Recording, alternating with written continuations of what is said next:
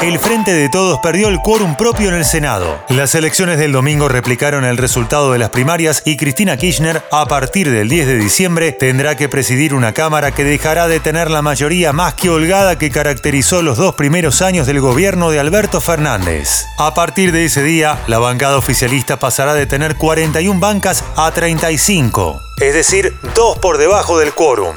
Las acciones de los dos aliados incondicionales del oficialismo, Alberto Beretilnek de Río Negro y Magdalena Solari Quintana por Misiones, seguirán en alza. En tanto, Juntos por el Cambio sumó un número considerable de bancas y mientras que el esquiaretismo logró poner un pie en el Senado y tendrá una banca en la Cámara Alta. Este es un especial político para saber dónde estamos parados. El piso es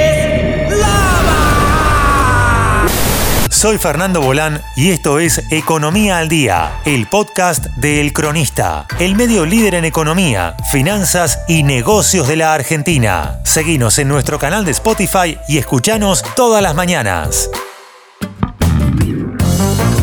Los resultados del domingo no distaron de lo que habían anticipado las primarias, abiertas, simultáneas y obligatorias del 12 de noviembre. Dime algo que no sepa. El Frente de Todos perdió en seis de las ocho provincias en las que se renovaban senadores. Todo lo que sigue lo cuenta Débora de Urieta, periodista de política de El Cronista. El que sabe, sabe.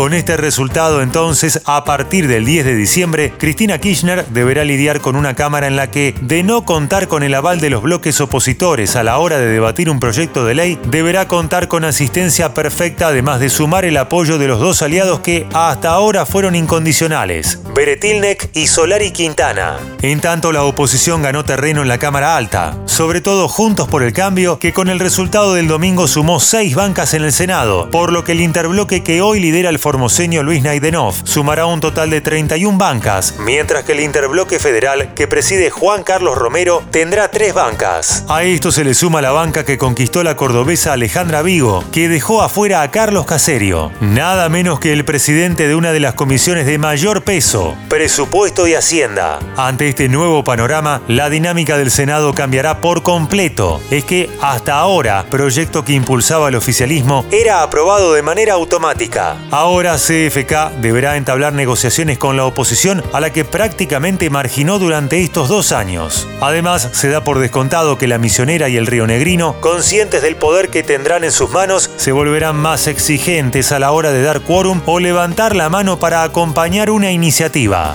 Es el poder máximo. Estrategia fallida.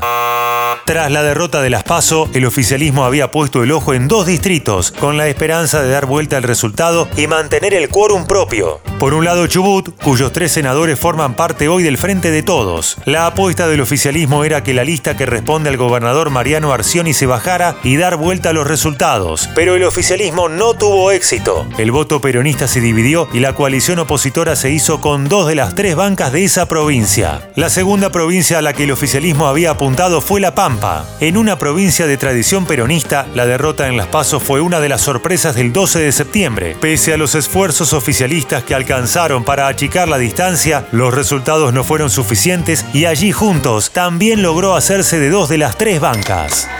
Esto fue Economía al Día, el podcast de El Cronista. En 113 años aprendimos que todo pasa Economía, finanzas y negocios, todo pasa por el cronista. Por el cronista, economía real. Por el cronista, negocios, finanzas. Por el cronista, la información que buscas, todo pasa por el cronista. Todo pasa por el cronista. Todo pasa por el cronista. Seguinos en nuestro canal de Spotify y escuchanos todas las mañanas. Y si te gustó el podcast, podés recomendarlo. Coordinación Periodística, Sebastián de Toma. Producción, SBP Consultora. Hasta la próxima.